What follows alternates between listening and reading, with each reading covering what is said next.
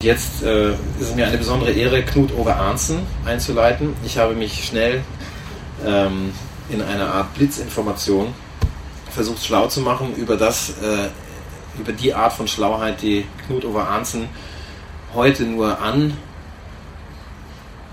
anreißt, ankratzt von dem, was äh, in vielen, vielen Ländern, in vielen, vielen äh, Hochschulen, Theaterhochschulen etc. von ihm schon zu lernen war in Seminaren äh, er steht hier als äh, Theaterwissenschaftler und er unterrichtet postmodernes Theater an mehreren Kunstakademien und Theaterhochschulen. Ich habe ihn gefragt, äh, wo er war. Das ist wirklich schon seit den 80er Jahren, späte 70er sogar. Und was ich großartig finde, er war in Helsinki, in Kaunas, in Litauen, in, in Sofia, Istanbul, genauso wie in Oslo.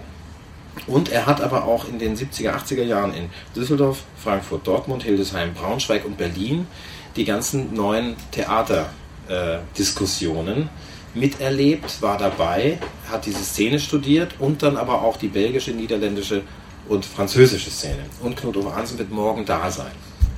Ja? Also wer, wer sich interessiert, da nochmal sozusagen einen, einen historischen oder kontextuellen, ähm, eine Schicht tiefer zu graben, möge, möge seine Präsenz äh, benutzen. Er wurde von Showcase Beat eingeladen etwas ihre Arbeit in einen Kontext zu setzen, historisch, damit sie wissen, wir wissen ja immer, wo man herkommt, wo man ist, wo man hingeht. Nicht? Und er wird jetzt eher das, wo man herkommt, äh, etwas genauer beschreiben. Und wir freuen uns jetzt sehr auf Knut Over Arnsen und herzlichen Dank fürs Kommen.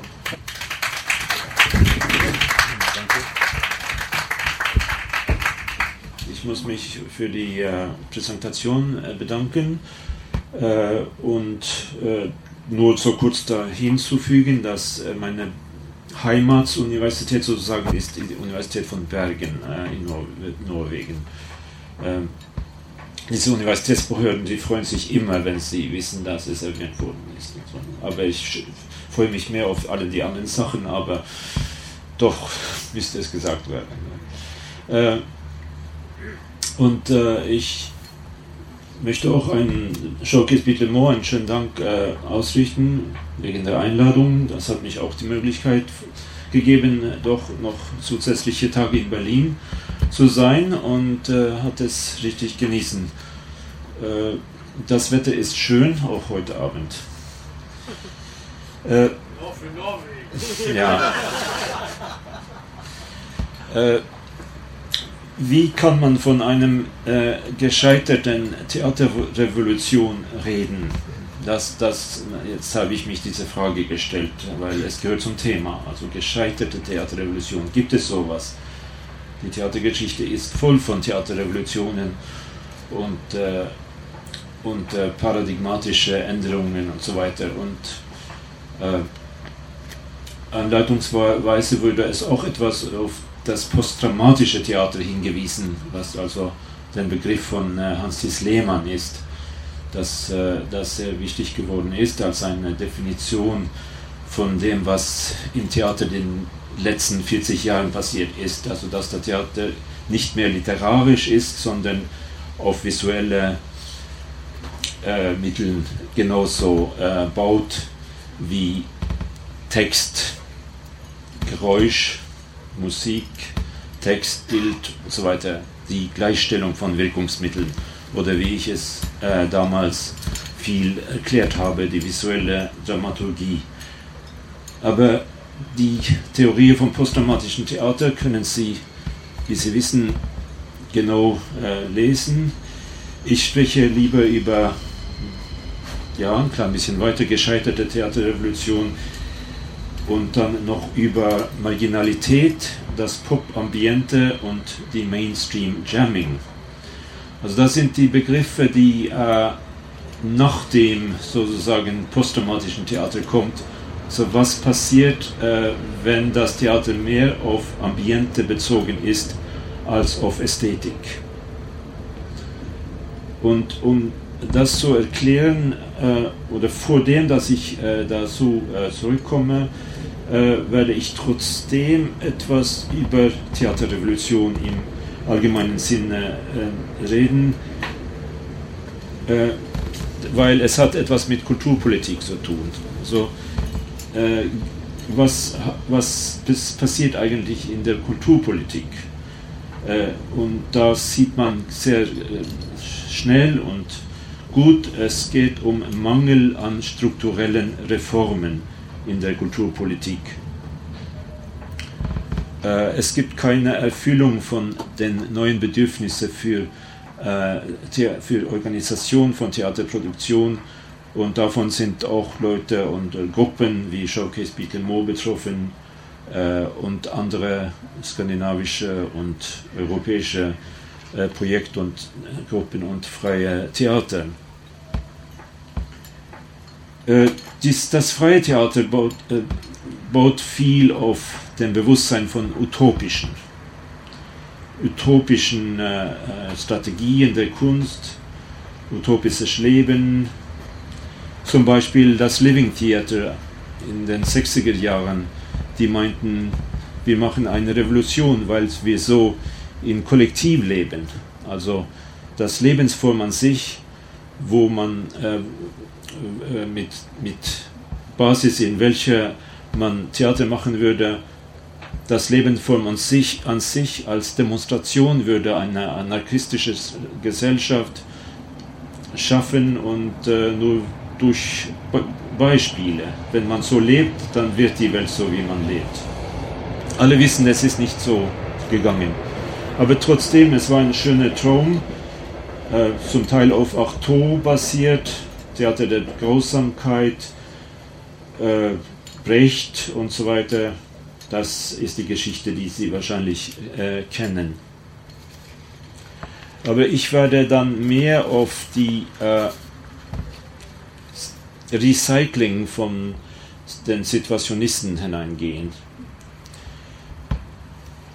Das heißt, wie sieht man, äh, wie sieht das Publikum das Theater an heute? Ja, da kann man es mit den 60er Jahren wieder vergleichen. Also es passiert heute ein Recycling, ein Remake von Theaterformen, von Kollektivität, von Utopie, aber mehr im ironischen Sinne. Und unter diesen äh, ironischen äh, Aussprüche werde ich äh, den äh, schwedischen Kritiker und Kurator Morten Spongberg erwähnen. Er hat es so geäußert, was wir auf der Bühne machen und was wir unter dem Publikum tun, gleicht sich letzten Endes aus. Alle Realitätsaspekte sind da. All the reality aspects are present. Spongberg 1999. Aus der Anthropologie kennen wir kulturelle Ausdrücke der Weltkulturen oder Urbevölkerungen, wie es mit zum Beispiel Powwow zu tun hat, amerindianische Feste. Und dies könnte man mit urbanen Clubkultur vergleichen. Also Clubkultur, Feste und auch äh, mehr anthropologisch bezogene äh, äh, Lebensformen. Und das geht um die Suche nach Erlebnisräume, Erlebniskultur. Und gerade bei dieser Suche ist die Kunst heute mehr als in äh, der Suche nach neuen ästhetischen Schaffungen an sich. Die Kunst ist nicht mehr autonom. Es ist nicht, nicht, nicht mehr an und für sich, und das ist vielleicht eine neue Theaterrevolution, die also noch nicht gescheitert ist. Und der Beweis dafür ist, dass wir hier sitzen. Äh, daher könnte man auch die Ambiente und deren Auswirkungen in die Situation der Vorlesung und des Symposiums umsetzen. umsetzen. Was durch Performance-Vorlesungen, Performance-Lectures demonstriert werden, ist, äh, gehört auch zu den Projekten von Showcase Beat Le Mans.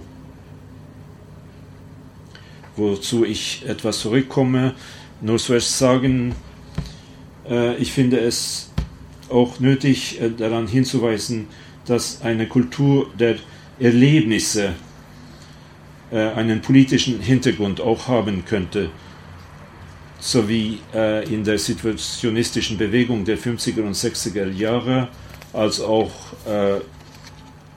mit den, anarchistischen Bewegungen der 60er und äh, 70er Jahren. Und als Beispiel dafür würde ich das Choritus äh, erwähnen. Choritus war ein, eine Art Form, eine Kunstform, die die Situationisten, vor allem die dänische Situationisten, entwickelten in den 60er Jahren. Choritus äh, war ein Begriff, den von Jens-Jürgen Tuschen äh, erfunden wurde und auch in Zusammenarbeit mit Jürgen Nasch, äh, beide aktive dänische äh, Situationisten, die auch äh, also mindestens der einen von denen nach Norwegen kam wo sie die Gruppe, eine Gruppe äh, Künstler an, angeregt haben, die Gruppe 66 in Bergen, äh, die dann also Action Painting gemacht haben. Action Painting als Choritus. Choritus heißt, äh, dass das Publikum äh, existiert nicht. Das Publikum ist Mitmacher. Das Choritus wünscht äh, den Begriff des, des Publikums zu erwischen. Es sollte kein Publikum mehr geben, es sollten alle Künstler sein, also alle Mitwirkenden in äh, unterschiedlichen Aktionen, die also äh, äh, nicht von Kommerzialismus angeregt werden sollten. Und für die Situationisten war der Kommerzialismus Pop und äh, die Kunst war, wurde Pop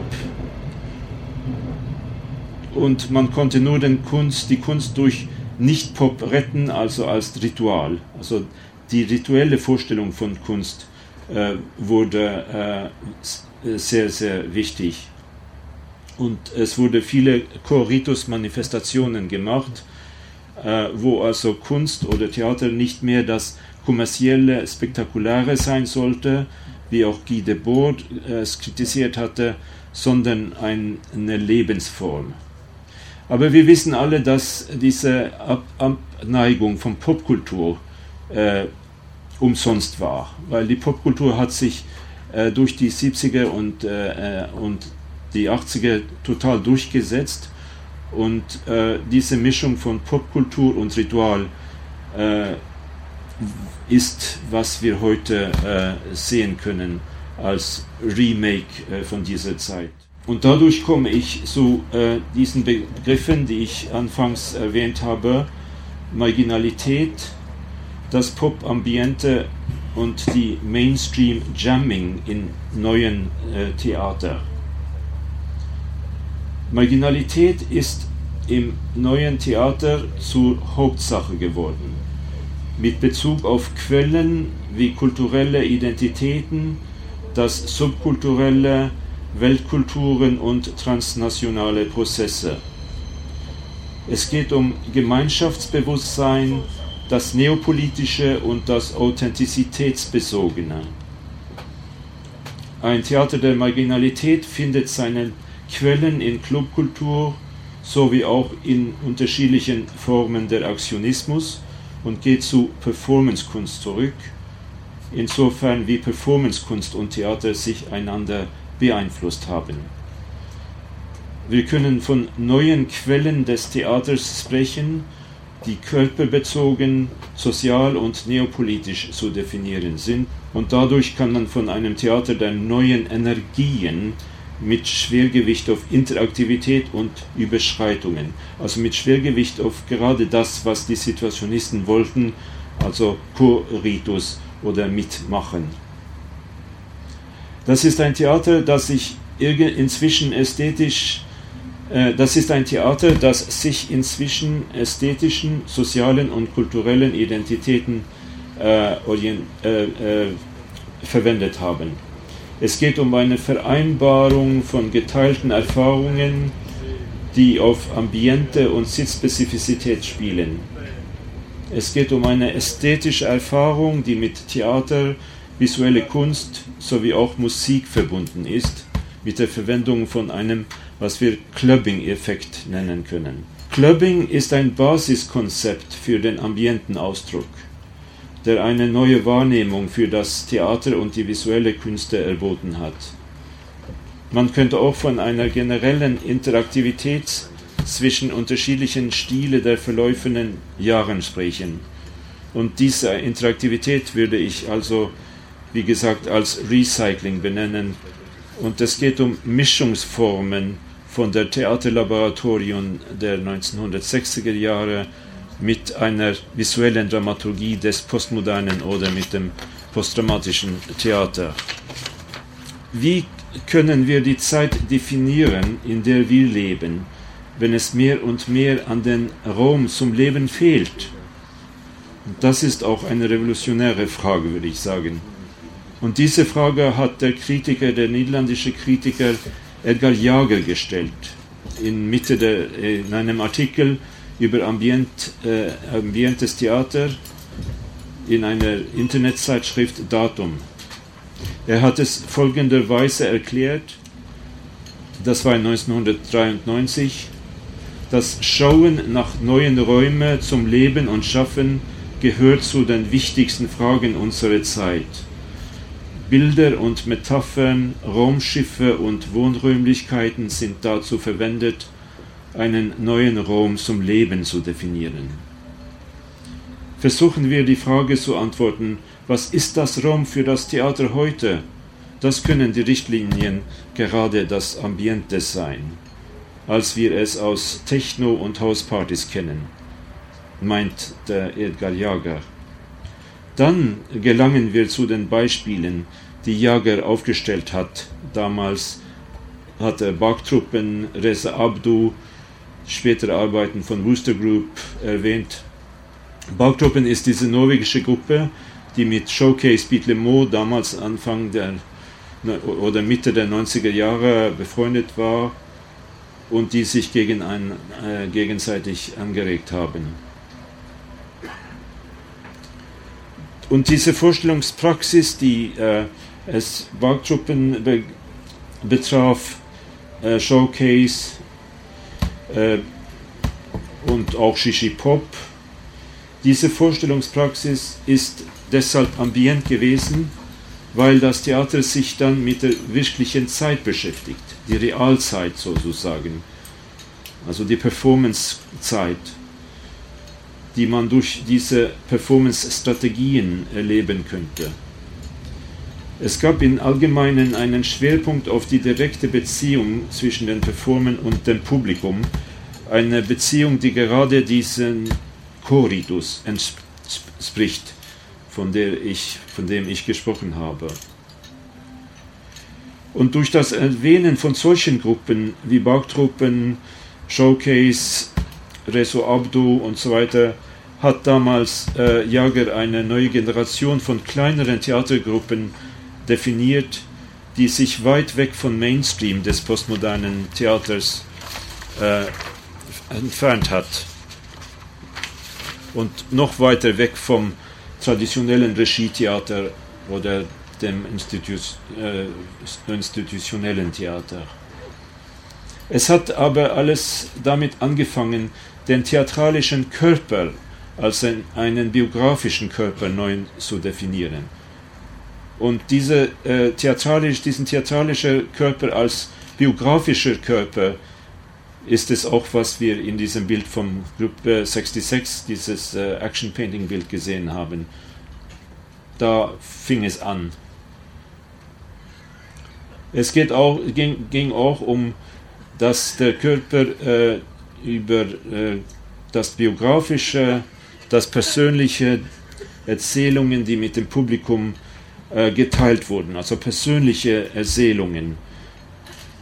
Und die physischen Handlungen haben einen Fluss von körperlichen Energien erzeugt, in Richtung dessen, was also Hans-Thies Lehmann in seinem Buch über das posttraumatische Theater äh, posttraumatisch genannt hat.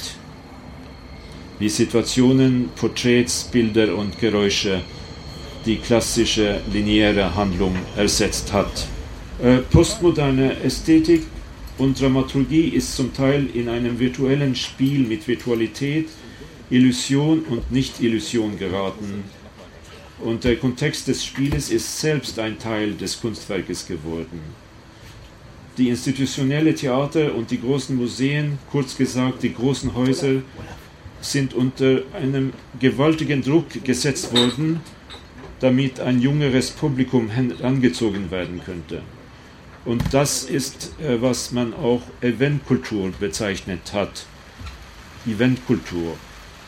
Dass es also um Erlebnisse äh, ginge, um soziale Interaktionen, die das klassisch-ästhetische ersetzt hat.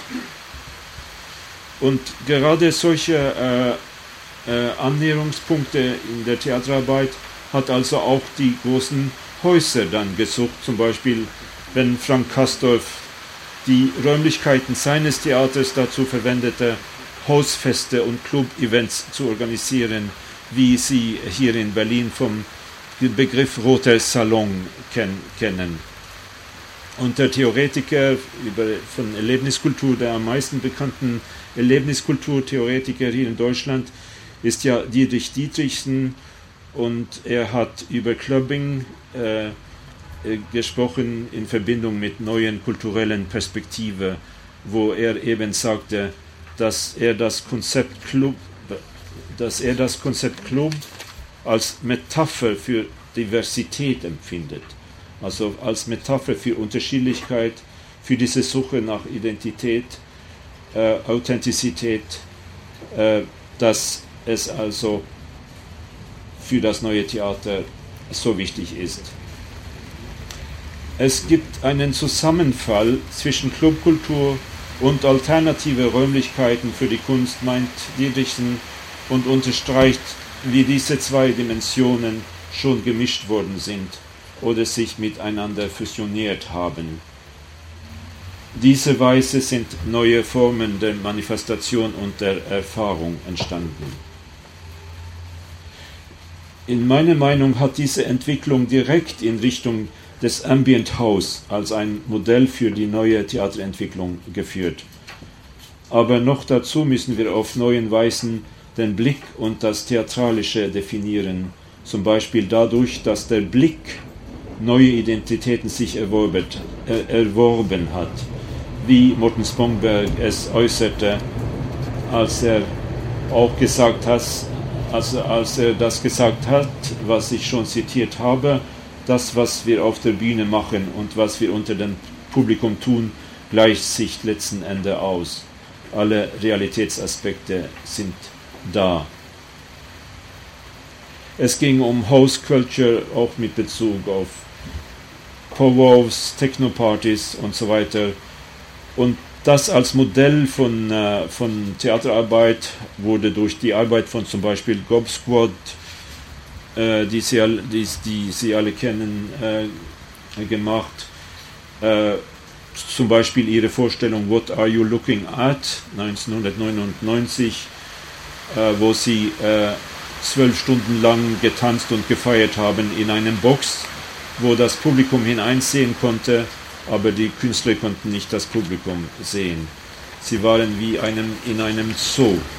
Und Forced Entertainment, diese englische Gruppe, hat ähnliche Sachen gemacht, zum Beispiel Disco Relax, auch 1999. Äh, der Tim Edgills, seine Vorstellungen mit Pub-Situations äh, und äh, Spiel mit Glossy TV Soaps und so weiter.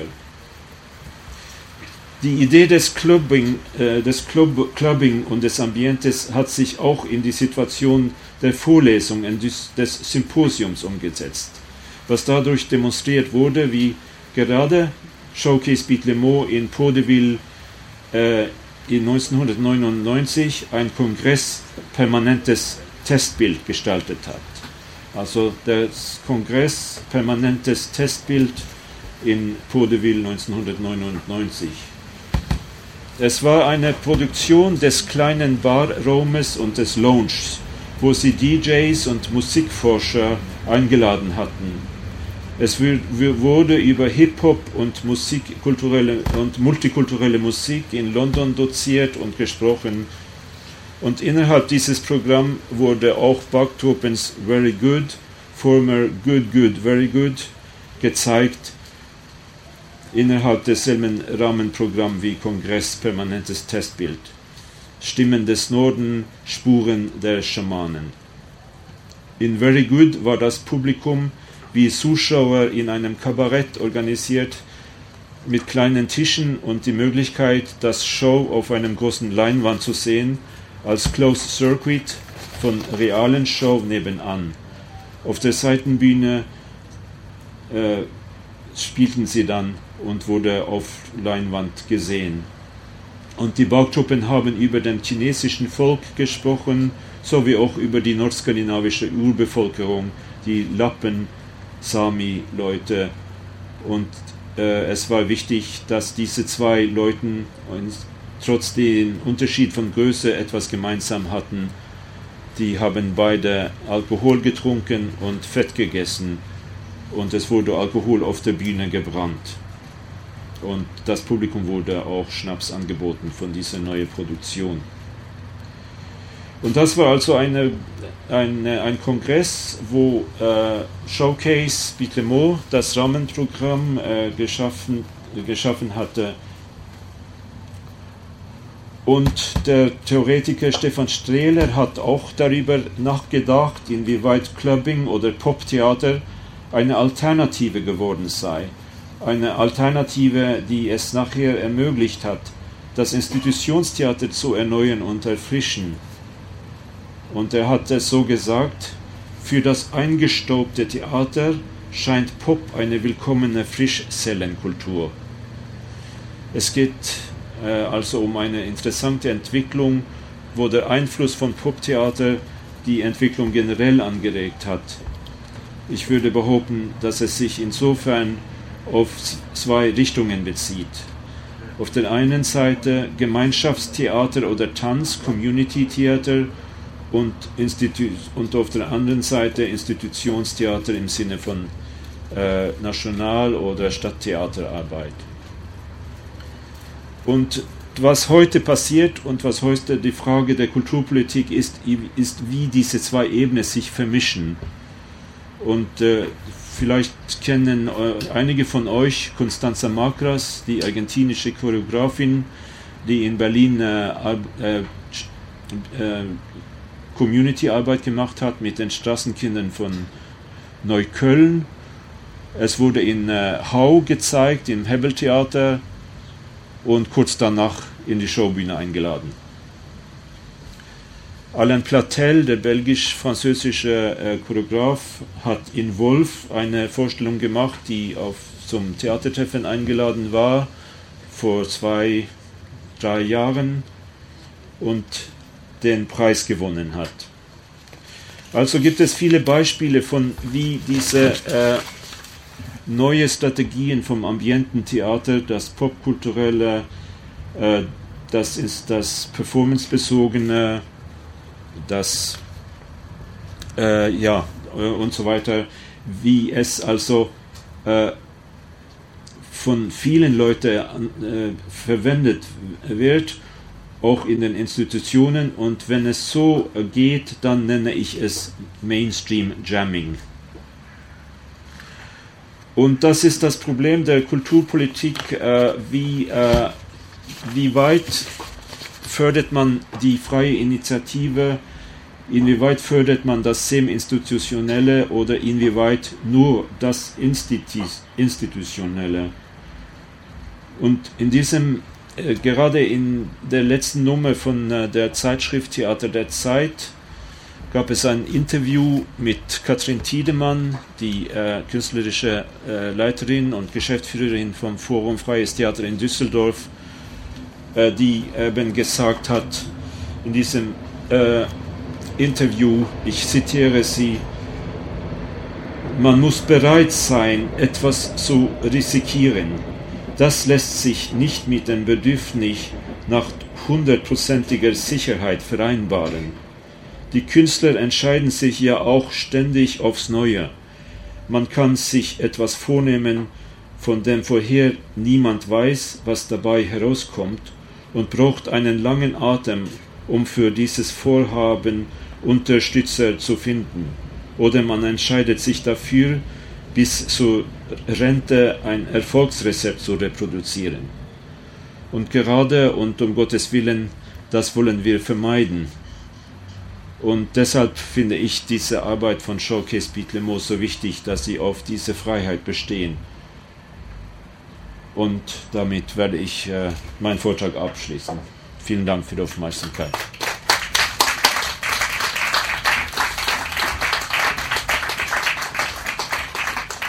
Danke.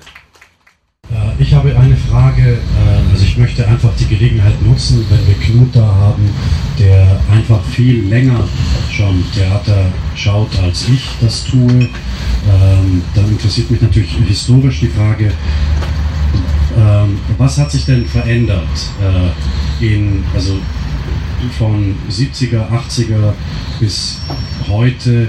Und zwar in den zwei Aspekten, also Inhalt und vielleicht Arbeitsbedingungen oder Ästhetik und äh, Arbeitsbedingungen. Also gibt es, gibt es da eine Entwicklung und könnte man die an bestimmten Punkten festhalten oder benennen?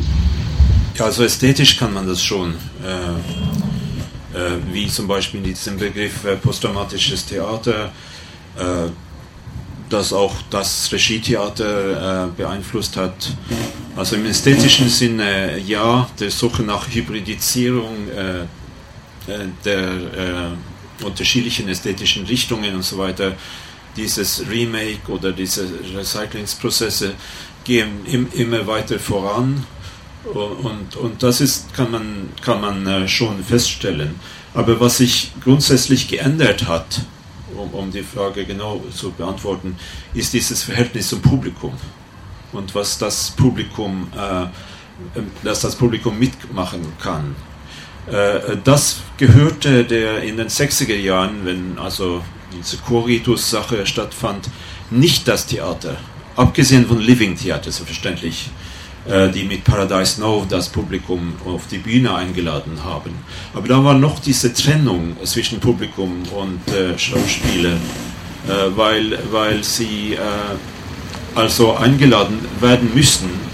Ich erinnere mich einmal, als ich hier in Berlin äh, äh, Publikumsgeschimpfung von Peter Handke gesehen habe, von einer Berliner Gruppe gespielt und ich wollte äh, tatsächlich selbst auf die Bühne gehen und habe das gemacht und habe plötzlich äh, gefühlt, ich störe die Schauspieler dadurch.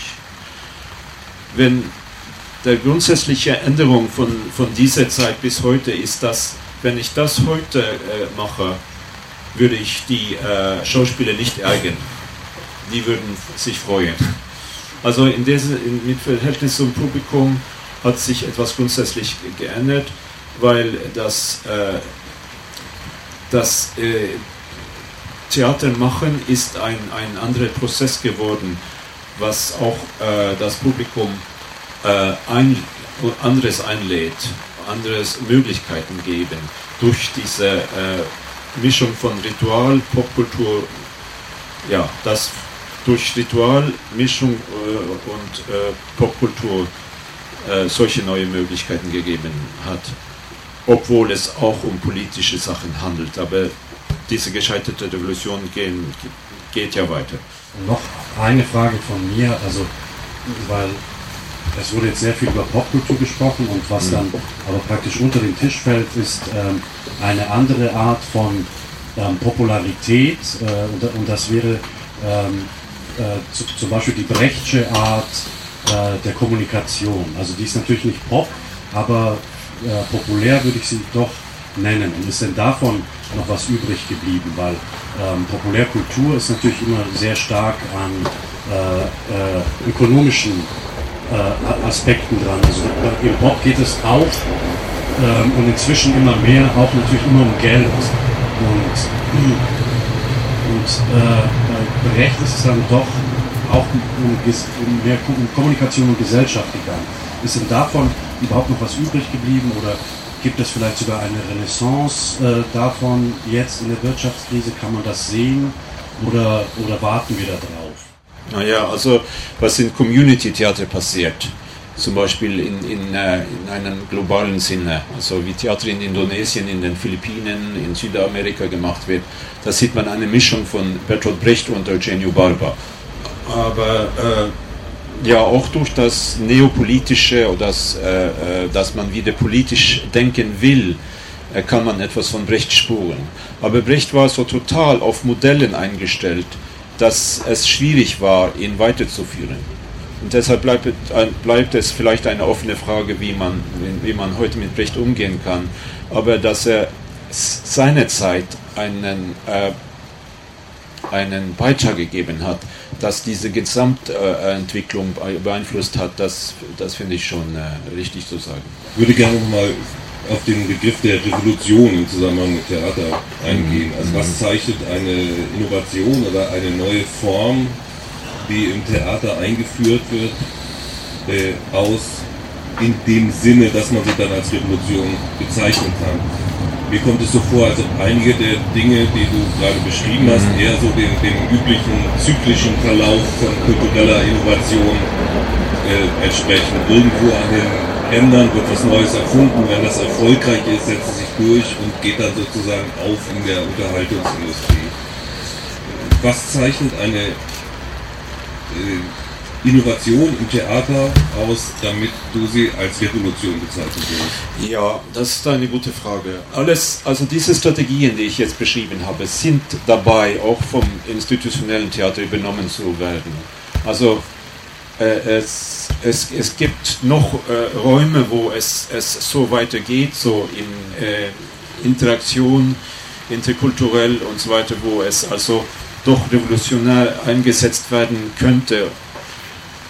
Aber ich würde sagen, dass durch die Hybridisierung und durch dass die Suche nach dass durch die Suche nach einer Hybridisierung der Künste selbst, also dass man nicht mehr vom Theater spricht, sondern von, von Kunst, dass das heute revolutionär sein könnte. Also dass Künstler sich miteinander, sich miteinander, äh, ja, dass sie miteinander äh, arbeiten und dadurch äh, äh, die Kommerzialisierung entgehen können. Also durch die Verbindung zwischen zum Beispiel bildende Künste und Theater durch äh, Performancekunst und Live Art. Das ist eine mögliche Revolution aber es gibt auch die Möglichkeit, dass, äh, dass man im Theater so schocken, schockhaft arbeitet. Dass es äh, zum Beispiel, wenn es zu äh, klassische Dramatik kommt, wie es spielt man Ibsen zum Beispiel, dass, dass, äh, dass man das auch so radikal machen kann, dass es ein paradigmatischer Schock wird, der auch eine Wirkung, eine politische Wirkung oder revolutionäre Wirkung haben könnte. Aber das ist grosso modo gesagt. Also noch eine Frage habe ich, weil ja. ähm, du sprichst von Utopie, du sprichst von, äh, ja, also von der Zukunft des Theaters. Wir denken alle immer die Zukunft des Theaters, ohne es also wirklich bewusst zu formulieren. Revolution denkt auch immer die Zukunft, bezieht sich auf das, was kommt. Ähm, andererseits, du führst Backtruppen an, die in ihrem Namen äh, sagen, wir sind die Rückständigen, also Back von Back, ja, also wir sind die sozusagen die Nachhut. Showcase äh, benutzt immer wieder so Beispiele aus der Vergangenheit, also bezieht sich auf äh, jetzt im nächsten Projekt 1523. Ähm, es ist so, dass die vielbeschworene Theaterrevolution und dieses Modell äh, aus einer kleinen Zelle wird etwas, was eine breitere Wahrnehmung erfährt, dass das vielleicht überkommen ist. Ja, also ähm, könnte man sozusagen die Theatergeschichte so denken, andersrum denken, in die Vergangenheit hinein. Wir servieren Essen, äh, beziehen uns damit auf Theater, was irgendwie im Mittelalter gemacht worden ist, vor der Klassik, die dann von dem einzelnen äh, sozusagen Bürger gefördert, äh, gefordert hat, äh, man muss sich ganz auf den Inhalt konzentrieren und so weiter. Müssen wir alles gar nicht mehr. Äh, äh, Sportgeräte stehen im Rahmen rum, Zeitschriften liegen rum. Du musst dich nicht mehr auf das Zeug konzentrieren, was auf der Bühne stattfindet. Alles, also ganz viel, was ich sehe, was mich interessiert, ist eher so Äh, tschüss Revolution, tschüss Zukunft, tschüss Utopie.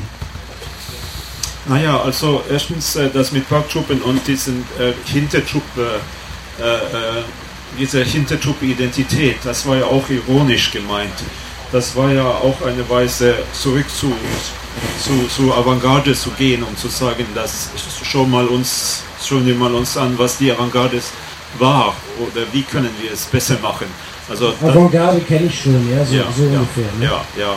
Aber äh, äh, das, das mit dem, was, was Barktruppen in diesem Sinne betrifft. Aber äh, wenn man noch weiter zurück in der Geschichte geht, also in die, auch in die Theatergeschichte, wird man, wird man schnell sehen, dass wenn man vor der klassischen Zeit kommt, also, oder vor der Klassizismus kommt, oder sogar zurück zum Melodrama, äh, dann sehen wir, dass ein, eine andere Weise das Publikum zu, zu, sich zu verhalten, auch im mittelalterlichen Theater, wo das Rituelle, das Spiel, äh, es war vereinbart. Du sprachst mal, also äh, in irgendeiner Diskussion, ich glaube in Düsseldorf, sprachst du mal von Renaissance-Theater dann auf einmal, mhm. ja? Ja, Renaissance-Theater und, und, und, und, die, ja, die Triumphi, die die großen Aufzüge und so weiter, die Inszenierung von Umwelt und ja, äh, also die Theatergeschichte, wenn sie zirkular verstanden wird, erlaubt sie äh, äh äh, Zugang zu diesen Sachen, die es heute sehr, sehr aktuell ist, weiter zu bearbeiten sind. Also das finde ich einen guten Ansatz, dass man, dass man vor unserem Theaterbegriff grifft, weil sowas, wie wir traditionell Theater verstehen, war Theater nur 100 Jahre lang. Also das Kunsttheater entstand in Frankreich Ende des 19. Jahrhunderts und ist nicht älter.